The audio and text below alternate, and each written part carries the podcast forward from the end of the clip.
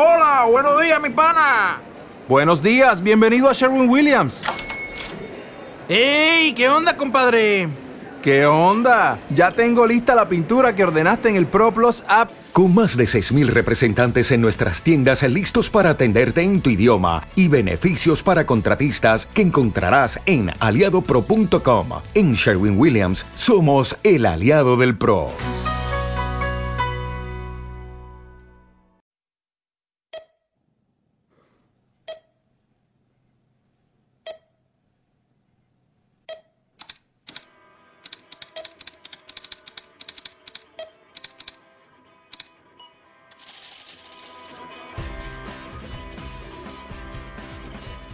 108, programa semanal de Perdidos. La cuenta atrás ha comenzado.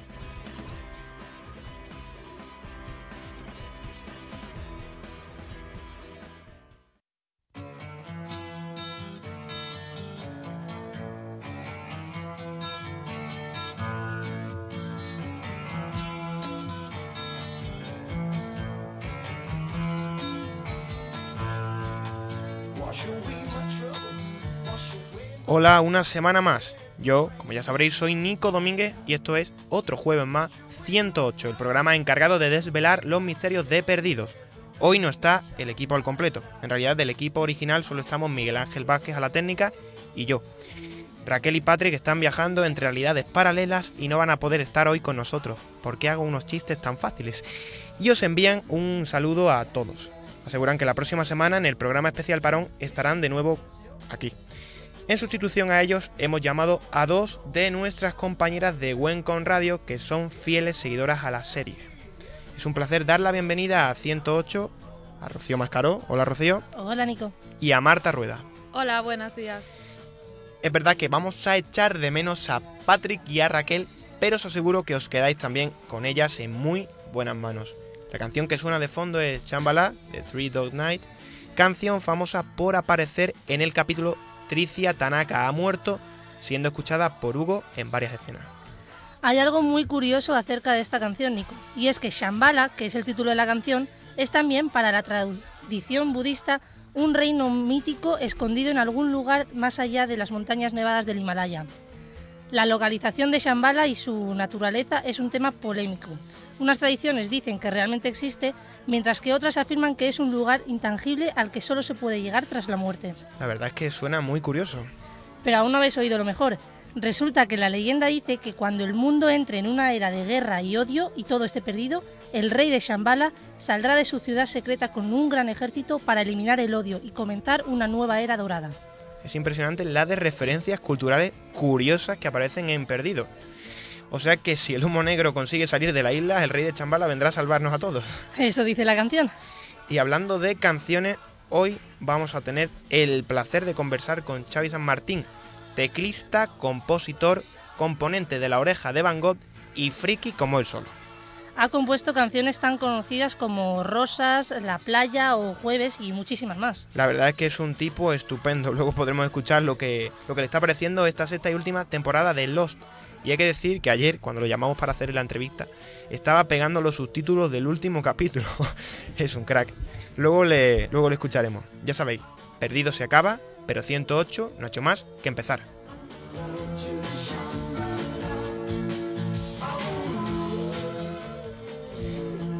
Hay que decir que por fin nos han develado lo que son los susurros, ¿no creéis? Eso parece, y además vamos a empezar justo por ahí, por los susurros. Harley, al principio del capítulo, estaba poniéndole una flor a la tumba de su querida Libby. De repente se escuchan los susurros y aparece Michael frente a él. ¿Michael no estaba muerto? Y sigue estándolo. Murió en el calguero, cuando éste saltó por los aires. Pero parece que su alma deambula por la isla, o eso es lo que nos explica él. Atentos a la supuesta y esperada respuesta de este misterio.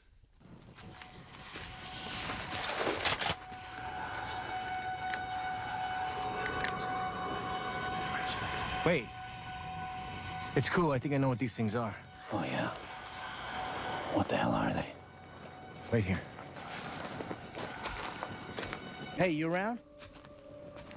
Michael!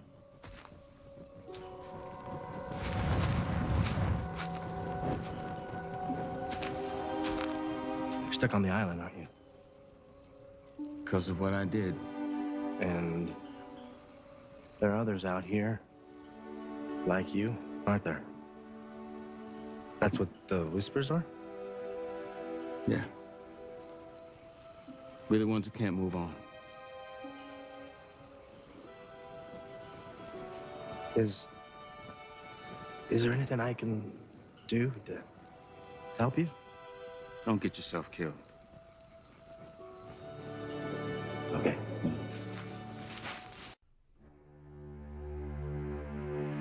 Bueno, Rocío, eh, Marta, me traducen, ¿no? Harley pregunta al fantasma de Michael si está atrapado en la isla. El fantasma de Michael responde que sí, por culpa de lo que hizo. Harley le pregunta que si hay otros como él y que si son esos los susurros. Sí, dice Michael, los que susurran son los que no pueden continuar. A ver, entonces, ¿es la isla una especie de purgatorio para los que susurran? ¿Son gente que está atrapada ahí por los pecados cometidos sin poder continuar? ¿A qué esperan? ¿A ser juzgado? ¿O es vagar por la isla el castigo impuesto? Recordamos que eso del purga- purgatorio fue una teoría descartada por los guionistas, pero aún así parece que las almas en pena que vagan por la isla son las que producen los susurros. Bueno, y mi pregunta es, ¿cuándo ha muerto Walt? ¿O alguno ha muerto? ¿Ah, no? Pues entonces, ¿por qué se le aparece en el último capítulo de la tercera temporada a John Locke después de ser disparado por Benjamin? Además, justo antes de la aparición de Walt se escuchan claramente los susurros. ¿No me creéis? Pues escuchar este corte. No lo hagas.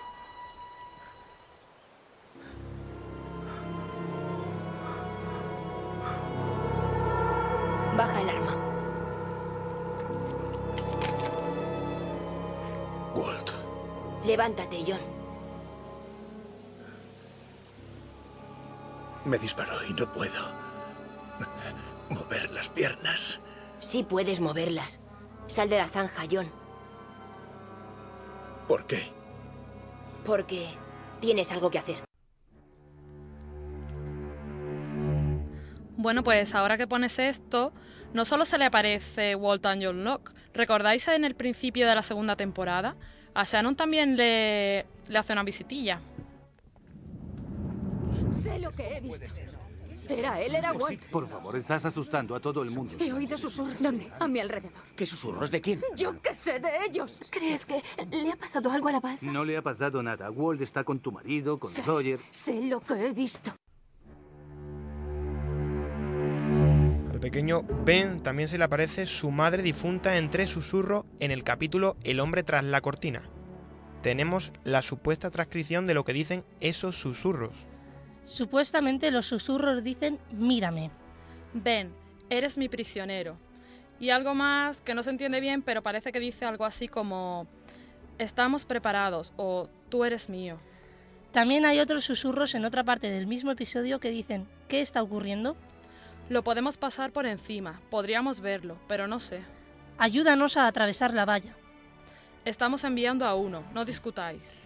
Lo cierto es que no logramos encontrarle mucho sentido a lo que supuestamente los susurros dicen aquí, según eh, la Lospedia. Y además, ¿cómo os, ¿cómo os explicáis esto entonces? ¿Son los susurros gente muerta o es una manifestación del humo negro?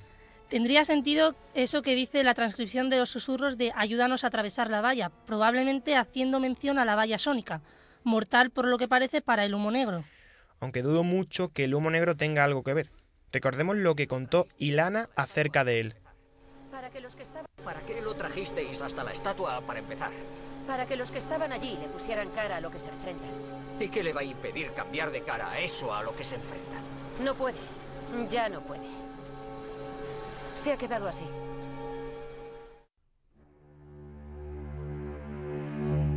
Si el humo negro no puede cambiar de forma, no creemos que sea la causa de que gente aparezca por la isla después de que se oigan.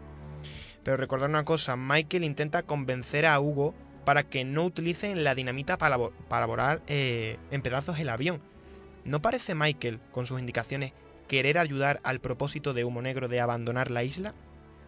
Eh, recordemos que Ilana vuela por los aires al manipular la dinamita. Podría ser por voluntad de la propia isla. A lo mejor Walt se puede aparecer en forma de alma en pena. Puede que sea eso lo que le hace tan especial, ¿no? No lo sé, pero no creo que el misterio de los susurros esté completamente resuelto. Creo que aún nos tienen que desvelar algo más y encajar las piezas que quedan por encajar, como por ejemplo esta que forma Walt. ¿Será Ilana a partir de hoy un alma en pena que deambule por la selva? Porque ha muerto definitivamente en este capítulo, al estilo del Dr. Arts. Y parecía una pieza fundamental. No nos han revelado aún por qué su muñeca estaba cubierta por una menta, ni por qué hablaba ruso, ni por qué estaba vendada de pies a cabeza cuando Jacob fue a verla al hospital. Y hoy además han dejado una pregunta más. You have to trust me. I've been training my whole life for this. To protect you. You have to trust me.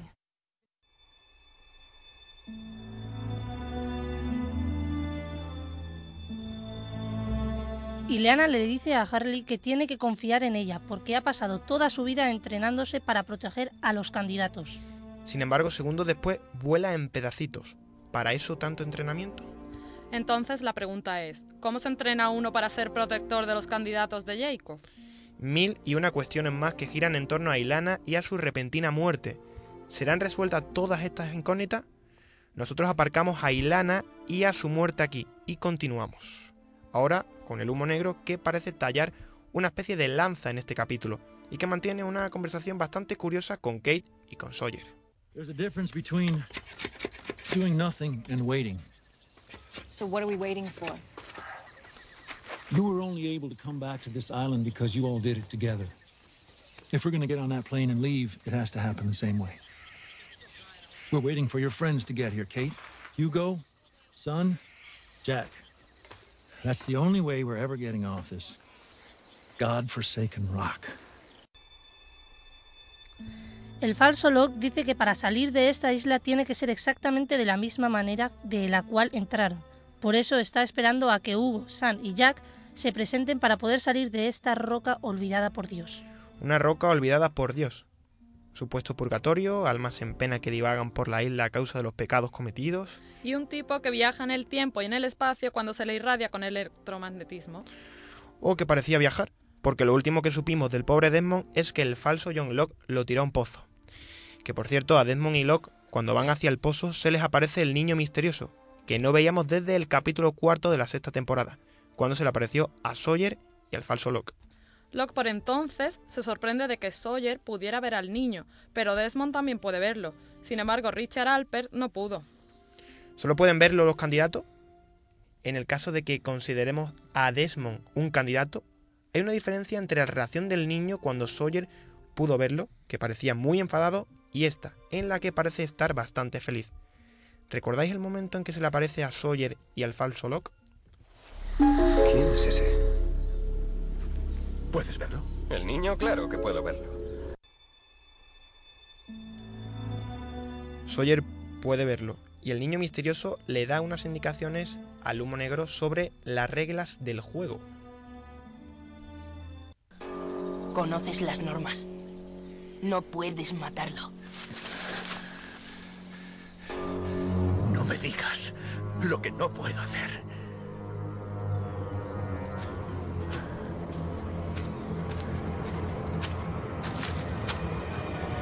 ¡No me digas lo que no puedo hacer!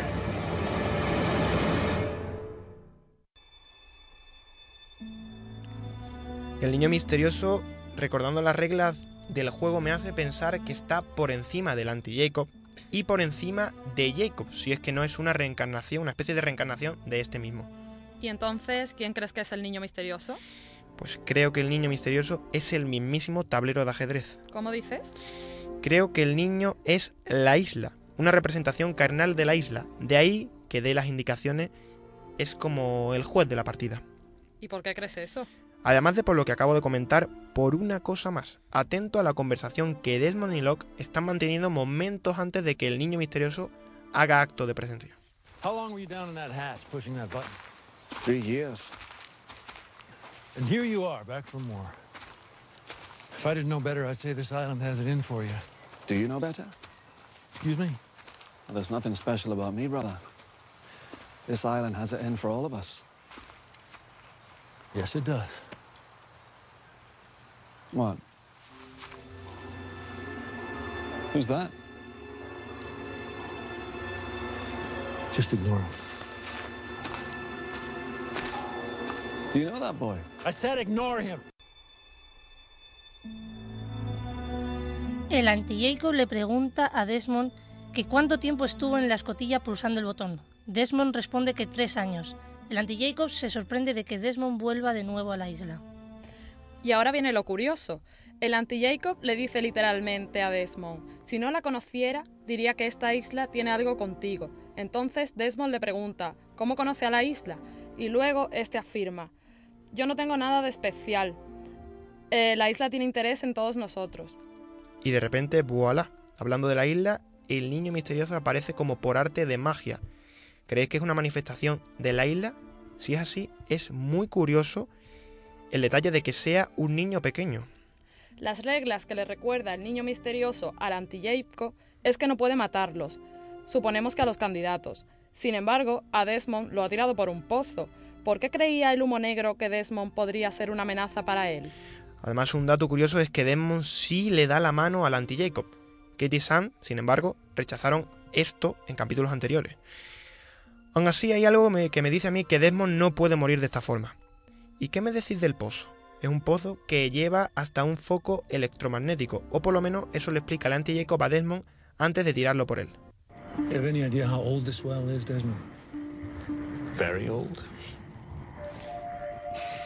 That's exactly right. Very old. So old, in fact, that the people who dug this well did it completely by hand. God knows how long it took them. That seems like a lot of work just to get some water. Oh, they weren't looking for water. They were looking for answers. A long time ago, places like the one you're standing at right now made compass needles spin. And the people holding the compasses needed to know why. So they dug. Did they find what they were looking for? No, they didn't. The reason I wanted you to see this, Desmond, is because Charles Widmore is not interested in answers. He's only interested in power. And he brought you back to this island so that you could help him find what he's looking for. After all, this isn't the only well.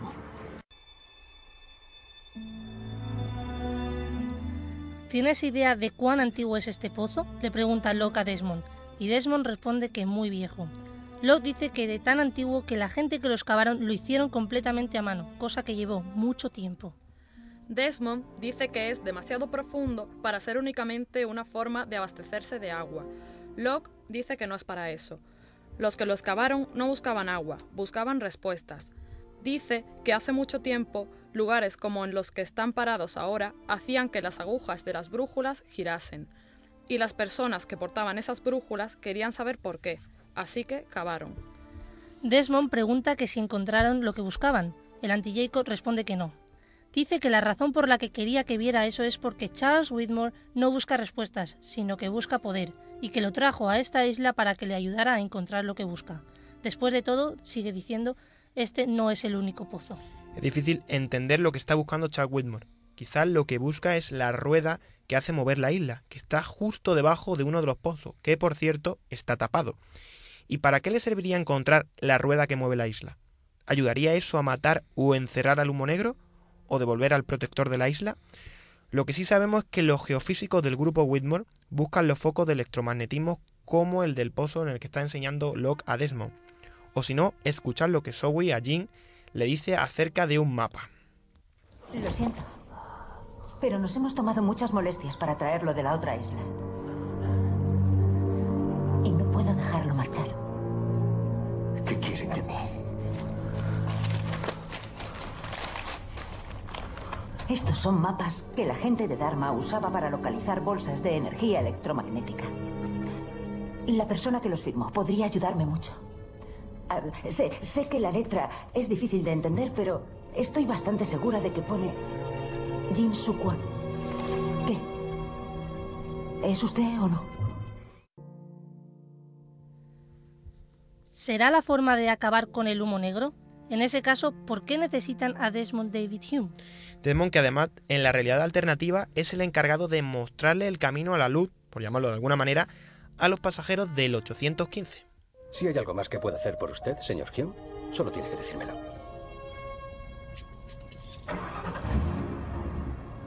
Lo cierto es que hay una cosa, George. ¿Puede conseguirme la lista de pasajeros del vuelo de Sydney? Oceánico 815. Solo los nombres de los pasajeros. Claro que puedo. ¿Le importa que le pregunte para qué la necesita? Necesito mostrarles una cosa.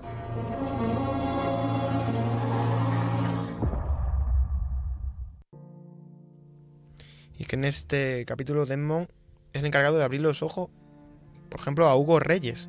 Aunque fijaros en una cosa, todos los recuerdos que los personajes tienen de la realidad original son del tipo amoroso.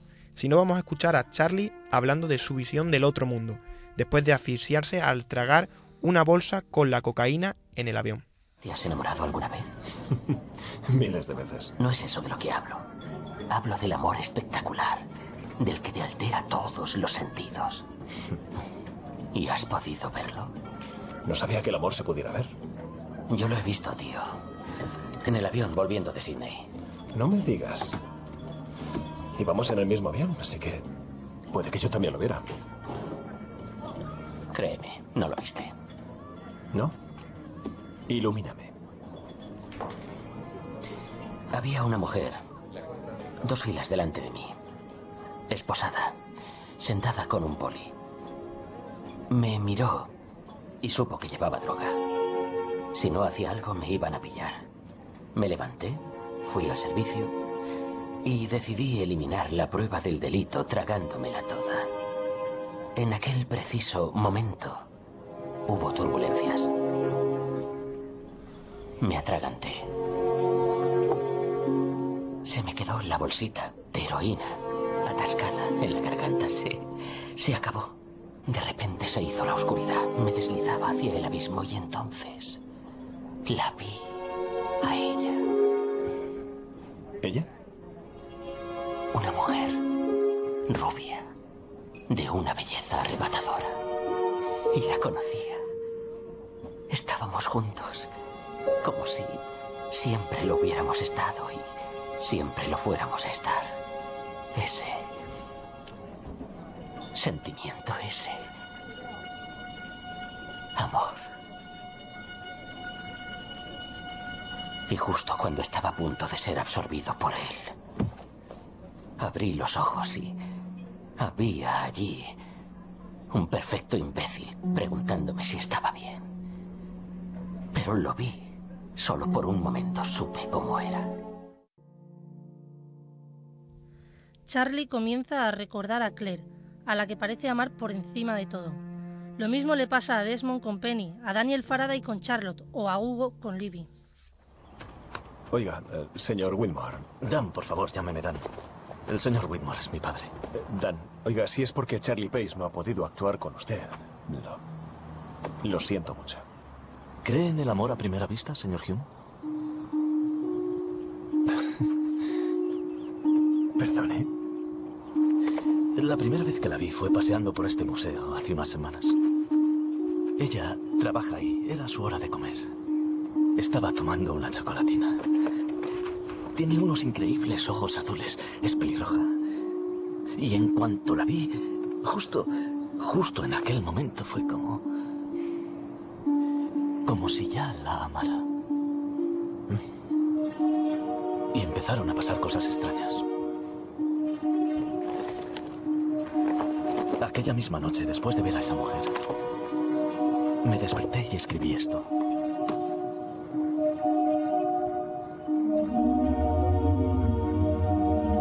¿Qué es?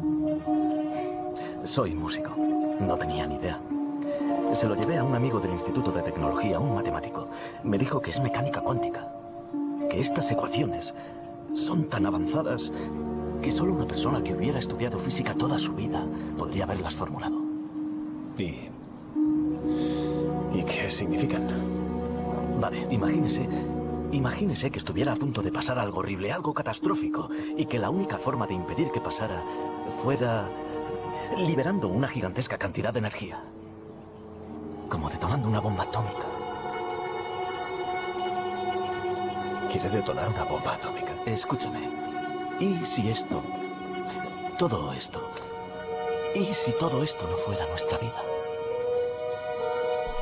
¿Y si tuviéramos otra vida y por alguna razón hubiéramos cambiado las cosas? No quiero detonar una bomba atómica, señor Hume. Creo que ya lo he hecho.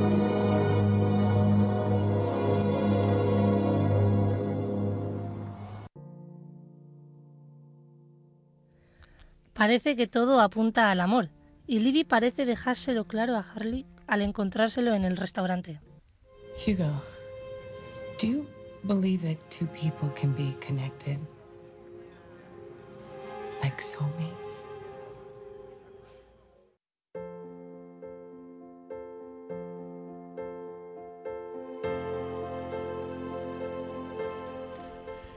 Libby le pregunta a Hugo que si cree que dos personas pueden estar conectadas, como almas gemelas. Libby, que por cierto en esta realidad está también en un psiquiátrico, aunque como deja claro de forma voluntaria. Un psiquiátrico en el que en la pizarra vuelve a estar dibujada una isla. Y también en el despacho del Dr. Brooks, encargado del psiquiátrico, hay un cuadro de una isla. Libby, Hugo, Charlie, Faraday ya parecen recordar. Y al final del episodio, Desmond parece abrirle también los ojos a Locke, atropellándolo poniéndolo en una situación parecida a la que acontecía cuando su padre le tiró por la ventana y lo dejó paralítico. O puede que lo único que quiera es matarle. La verdad es que hay muchos misterios que aún tienen que ser desvelados, muchas preguntas que tienen que ser contestadas y para intentar responderlas y recapitular lo que llevamos de temporada, vamos a utilizar el programa de 108 del próximo jueves, aprovechando también el parón que da perdidos de una semana, para intentar responder y recapitular. Entonces nos aconsejas que no nos lo perdamos, ¿verdad? Así es, al igual que, que os aconsejo que tampoco os perdáis la entrevista que Raquel Gómez Mascaraque y yo le hicimos ayer a Xavi San Martín, componente de La Oreja de Van Gogh. ¿Os parece que la escuchemos? De lunes a viernes, como las golondrinas del poema de Becker, de estación a estación, enfrente tú y yo De pronto me miras, te miro y suspiras, yo cierro los Hoy tenemos el placer de tener aquí en los micrófonos de 108 a Xavi San Martín, teclista y compositor de La Oreja de Van Gogh, grupo que es fan reconocido de la serie Perdidos. Hola Xavi. Muy buenas, desde luego, menuda presentación, menuda presentación más friki como mola. Qué bien, qué bien. Un, placer estar con vosotros. Para nosotros también es un placer ¿eh? tenerte. Bien, bien. De todas maneras, tengo que aclarar que solo soy un solo soy un portavoz de todo el grupo, ¿eh? porque de verdad que, la, cosa con perdidos es de los cinco. No es una cosa no es una cosa mía exclusivamente. Bueno, pero ya que ya que ya que has dicho eso, una de las preguntas que teníamos es cómo llegó perdidos a la oreja de, de Van Gogh que por alguno de nuestros amigos. Mira, la oreja de Van Gogh era, éramos bueno, eh, somos, pero eh, desde, sus inicios éramos un grupo, éramos eh, un trocito de un grupo grande de amigos de la universidad y la verdad que, que todo ese grupo de, de amigos, aunque un trocito de todos de todo ese grupo somos la oreja de Van Gogh, el resto seguimos juntos, ¿no? Y uno de ellos, uno, pues uno, fíjate, hace tiempo nos venía dando a la tabarra con una serie que era Perdidos, que no sé qué, y la verdad es que no le hicimos mucho caso y fíjate, y de pronto al final ya por insistencia, por agotamiento, le dijimos, bueno, a ver, trae eso aquí, a ver qué, a ver qué traes. Y la verdad es que nos, nos, claro, nos deshicimos en disculpas cuando, cuando, vamos, fue, yo creo que no, no necesitamos más que 10 minutos del primer, del episodio piloto para engancharnos todos, ¿no? O sea que nos tuvimos que disculpar con este pobre hombre que no le hicimos ni caso, que ya venía tiempo diciéndonos lo que molaba la serie. Entonces seguís al día la serie, ¿no? Pero vamos, no sabes tú, o sea, exactamente a las, creo que los martes a eso de las cinco y cuarto de la mañana sé que suben el, el episodio americano. O sea que por eso, y vamos, de hecho hemos tenido incluso el placer de conocer a las chicas de los Chila, porque la verdad es que les conocimos además, les invitamos a un concierto, vinieron y pues ya era todo como un poco follón, pero bueno, estuvimos estuvimos hablando un rato con ellas, nos regalaron unas camisetas muy majas. Sí, hombre, claro que sí. Bueno, y a ver, ¿cómo preferís verlos? ¿Lo veis todos juntos? ¿Os juntáis o cada uno por vuestra parte o...? Depende, depende de dónde nos pille, ¿no? O sea, si estamos aquí en San Sebastián, normalmente, normalmente lo, vemos cada uno en, en casa, en casa cada separados, porque bueno, estamos la verdad todo el santo día juntos, entonces pues cuando estamos en San Sebastián intentamos cada uno estar pues eso, con las novias y cosas así, pues yo qué sé, más que nada pues por, por mantener, por mantener nuestra vida, ¿no? Sí. Pero si, si nos pilló, como por ejemplo toda la quinta temporada, no, si nos pilla grabando un disco juntos, pues naturalmente ahí que recuperamos la, vamos, la, la si lo diré, bueno, pues eso, la, la liturgia de juntarnos, quedar a una hora y todo eso, ¿no? Solemos, para, para el último episodio de cada serie, para las finales sí que solemos Mm. juntarnos, incluso aunque estemos en, en San Sebastián. Ah, bueno, ¿y os gusta más verlo en versión original o doblada al castellano? Porque ya hay... Con, con, con perdón del señor Muelas y compañía, que la verdad es que tuvieron un detallazo con nosotros en una entrevista que nos saludaron haciendo la voz de Sawyer, de Jack y de todos. La verdad es que lo vemos en original. La verdad es que lo vemos en original, no porque el doblaje español la verdad es que está, está bastante logrado, pero, pero sobre todo es un tema de, de impaciencia, no podemos No esperar se puede esperar. doblen, la verdad. No se puede esperar, la verdad es que no. No, la verdad que no. Bueno, y ahora hablando un poquito del grupo, no nos olvidemos, eh, el martes pasado se puso a la venta en DVD Un viaje al mar muerto, una película que narra el viaje de la oreja de Van Gogh a Israel para dar un concierto. Por lo que parece no es una cinta típica de para fans, sino que engloba muchas cosas, ¿no? La, ver- la verdad es que no, ha sido un experimento, la verdad es que una cosa llevó a la otra, ¿no? La- yo qué sé, nos, nos invitaron a tocar en, en Israel, que nos pareció ya bastante alucinante. Y, y una vez que estábamos allí, una vez que ya está el, ya todo el viaje organizado, la, bueno, la Casa Sefarad, que es bueno, como el- una, una especie de, bueno, un- una institución en España que, que, bueno, se encarga de difundir la, la cultura israelí y tal y cual, pues se les ocurrió rodar una, yo que sé, rodar un documental que, acompañándonos al grupo durante todo, todo el viaje, ¿no? Y la verdad es que pues ha quedado una cosa bastante bastante inclasificable y, y es parte de su encanto, ¿no? Yo creo que es una cosa bastante bastante extraña, ¿no? Y ha quedado bastante chulo, yo qué sé, no sé. Se regala, bueno, viene viene además en un pack con el con un con un disco muy especial, el de Nuestra casa a la izquierda del tiempo. Y bueno, es como digamos un contenido extra de lujo, ¿no? Yo creo, o sea, son las canciones de toda la vida y además viene con, con este DVD yo creo que es bastante bastante sorprendente, ¿no? Porque muchas veces la gente se piensa, pues supongo que como la oreja de Van Gogh y pues, pues sonamos las radiofórmulas y todo esto, pues a veces la gente se piensa, con perdón lo digo así confianza porque somos idiotas perdidos, ¿no? Pero la verdad es que, y yo qué sé, yo creo que más de uno se sorprenderá que, bueno, que es una, pues son propuestas con bastante doblez y, y, bastante poco para fans, ¿no? Un poco como, como, no sé, como efectivamente has dicho. Sí, yo tengo entendido que con motivo de la promoción del disco a las 5 en Astoria, en la revista Los 40 Principales os- hicieron una sesión fotográfica en la que ibas caracterizados de los personajes de Perdidos. Tú en especial en Said. Como... Lo, lo cual es de agradecer porque yo pensaba ya que me iba a caer la cosa de Harley. Entre, entre que soy el más gordito del grupo y los rizos, yo digo, cabrones. Pero, pero es que yo tengo la duda de cómo surgió esa idea tan original, porque no... No, pues ah, fíjate, hace una vez una, una, una entrevista y tal, hablando con, con, pues, una chica de los 40 de allí, de, de la revista y tal, pues, pues bueno, pues le, le hablábamos que, que, pues eso, que pues no, sé, no sé cómo le contábamos que grabando el disco nos juntábamos a ver perdidos. No, no sé por qué, no sé cómo salió. Y encima tuvimos la gran suerte de que era cuando Cuatro empezó a, hablar de perdidos, a calentar motores para lanzar, para meterse en el berenjenal que se han metido, ¿no? Entonces, pues como los 40 además es del grupo Prisa, lo mismo que Cuatro y tal, pues pues yo creo que les, pues se les ocurrió. A nosotros nos hacía mucha ilusión la tontería y a ellos se les ocurrió pues darnos la portada sí y solo si nos vestíamos los de perdidos. imagínate. A mí me tocó de salir, ¿eh? que bueno, que, me- que menos mal, pero la verdad es que si, si podéis, seguramente estará por ahí en internet, si podéis ver la, la- las fotos, el- la encarnación de Pablo con Locke es de verdad que pone los pelos de punta. Sí, sí, la, Sí, hemos hemos estado visto. viendo, la hemos estado viendo y la verdad que sí. Ah, es verdad, además en, en los chilas subimos, bueno, les pasamos Sí. fotos del making of, es verdad, ahora que dices, sí, o un vídeo. Claro, nosotros lo, nosotros supimos eso a través de, de los Cila. No, vale, vale, fíjate tú, fíjate tú. Bueno, Xavi, Aeroplano 21, un grupo malagueño al que entrevistamos en este programa también, compusieron una canción basada en la historia del personaje Desmond llamada 108 minutos. ¿Os habéis planteado alguna vez hacer una canción basada en Perdidos? Hombre, todavía, hombre, si mira, nos pilláis además ahora justo empezando a escribir el, un, un nuevo disco, que, que es lo que haremos durante todo este año. Hombre, pues quién sabe, si directa o indirectamente. Hombre, en discos anteriores ha habido referencias, está claro, pero no tanto como una canción, ¿no? Verdad es que una canción, pero quién sabe, la verdad es que, claro, da- a ver, a ver qué nos dan este 23 de mayo, a ver si no nos, a, a ver si se lo merecen de momento, pero bueno, sí, vaya, no, no lo descartamos en absoluto, desde luego, que con la, empezó como de broma, pero jugando la verdad es que ha sido, quieras que no, los, hoy es un, oye, es importante la vida del grupo, ¿no? Bueno, hablando del final de Perdidos, el miedo a una posible filtración del esperado final de Perdido ha llevado a sus creadores a ocultar una escena del, del último episodio de la serie. Ni siquiera los actores conocen su contenido. ¿Vosotros tenéis una teoría acerca de cómo va a acabar finalmente Perdidos? No, la verdad es que no. La verdad es que no, no tenemos ninguna ninguna teoría, porque la verdad es que han cogido, han, han sabido hasta la fecha y durante todas estas temporadas han sabido desbaratar todo lo que pudiéramos creer, ¿no? No, no, la verdad es que no. No nos aventuramos a, no nos aventuramos a. Mira, si no sabemos ni siquiera si Jacob es el bueno, si no sabemos nada de nada, si, si sabes, yo, yo no sé.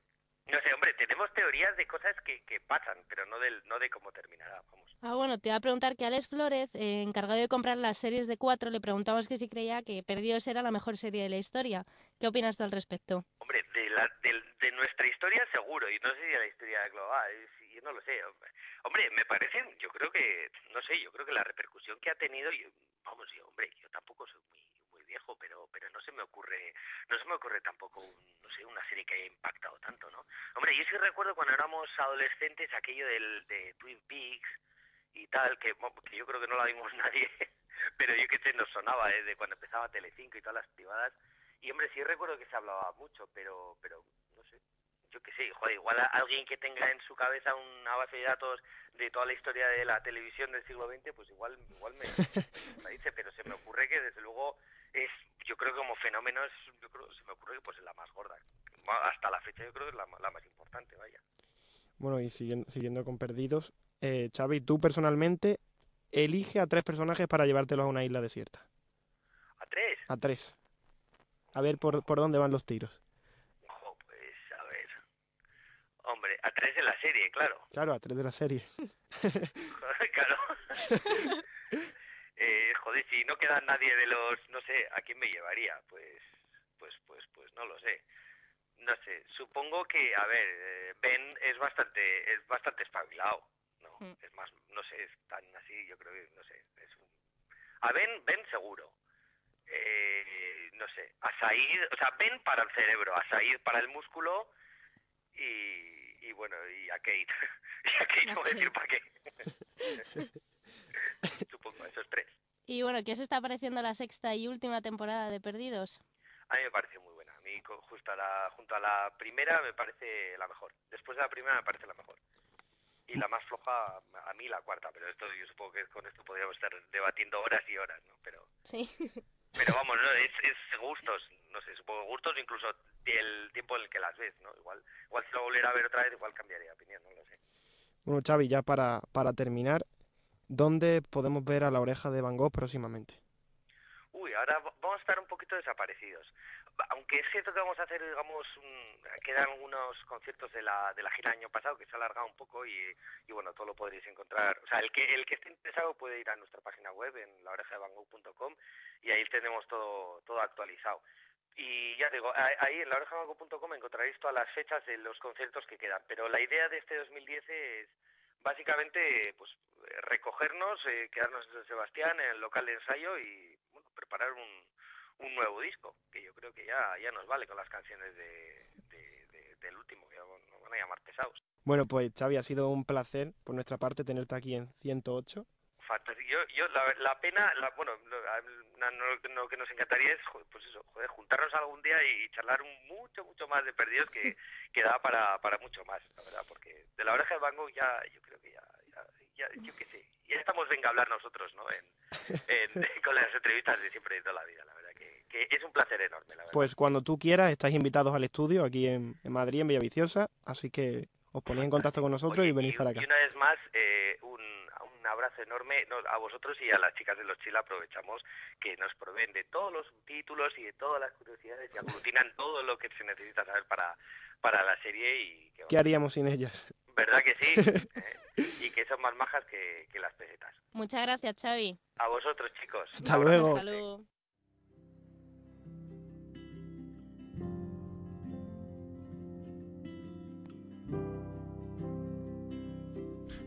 La verdad es que fue un placer hablar con él, un, tío muy, muy majo.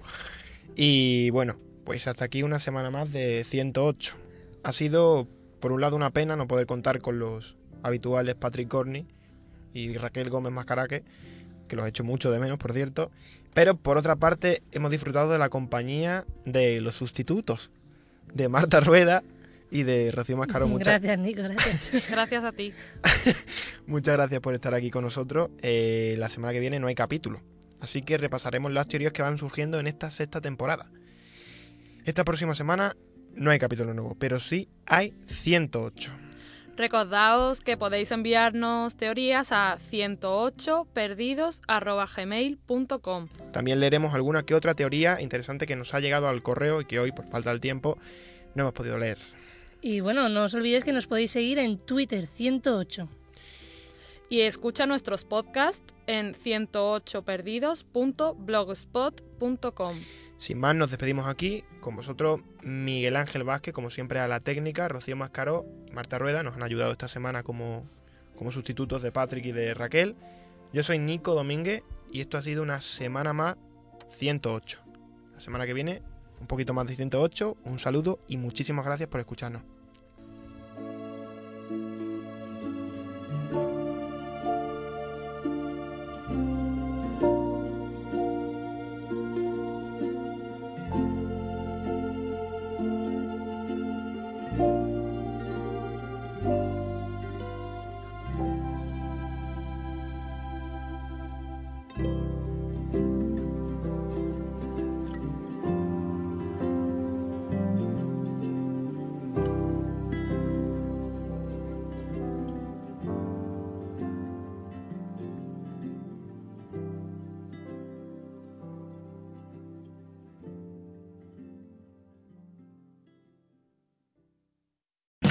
O'Reilly Auto Parts puede ayudarte a encontrar un taller mecánico cerca de ti. Para más información, llama a tu tienda O'Reilly Auto Parts o visita oreillyauto.com.